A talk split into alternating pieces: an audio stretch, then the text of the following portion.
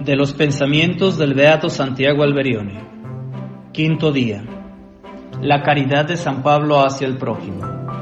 El amor a Dios tiene un signo externo por el que se conoce fácilmente, el amor al prójimo. En esto, dijo el Divino Maestro, conocerán que todos son discípulos míos, en que se tengan amor entre ustedes. El amor del apóstol San Pablo al prójimo no es posible describirlo brevemente.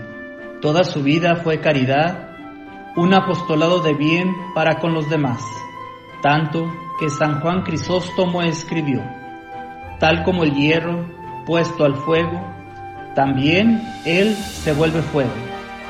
Así Pablo, inflamado de amor, se hizo todo amor.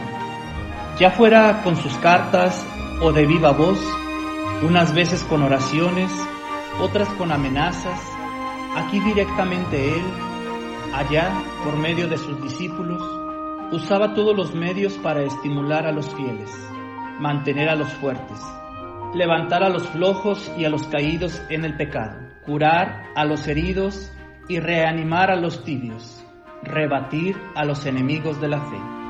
Excelente capitán, intrépido soldado, hábil médico, a todos daba abasto, y en el fervor de su amor, el apóstol San Pablo decía que se había hecho todo a todos para salvarlos y preguntaba, ¿dónde hay una necesidad que no acuda yo a remediarla?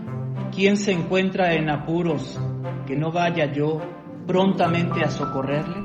Hubiera querido ser anatema por mis hermanos.